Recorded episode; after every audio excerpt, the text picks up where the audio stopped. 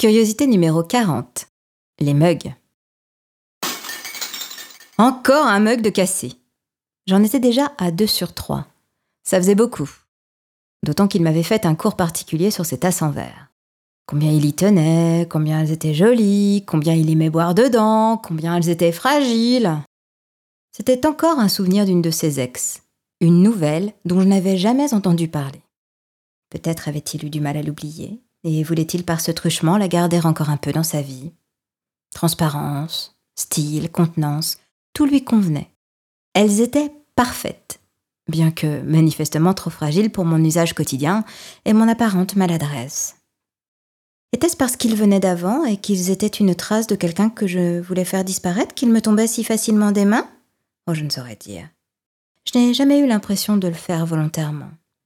Je me rappelle d'ailleurs cette désagréable sensation de bien malgré moi devant les morceaux épars. À chaque fois, je mettais quelques minutes à réaliser que je venais de briser un souvenir.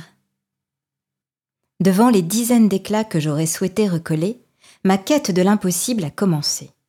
Je ne désirais qu'une chose, retrouver, racheter, remplacer, retrouver, racheter, remplacer, retrouver, racheter, remplacer. Ma mission était perdue d'avance.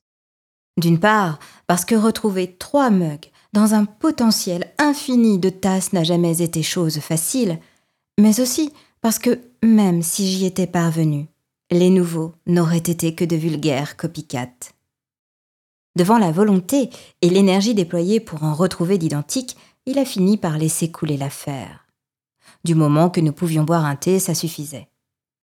Je les remplaçais donc par de plus gros, de plus design, mais toujours en verre. Il fallait bien qu'il reste quelques traces d'origine. Peu de temps après, allez savoir pourquoi, le troisième et ultime dernier y passait.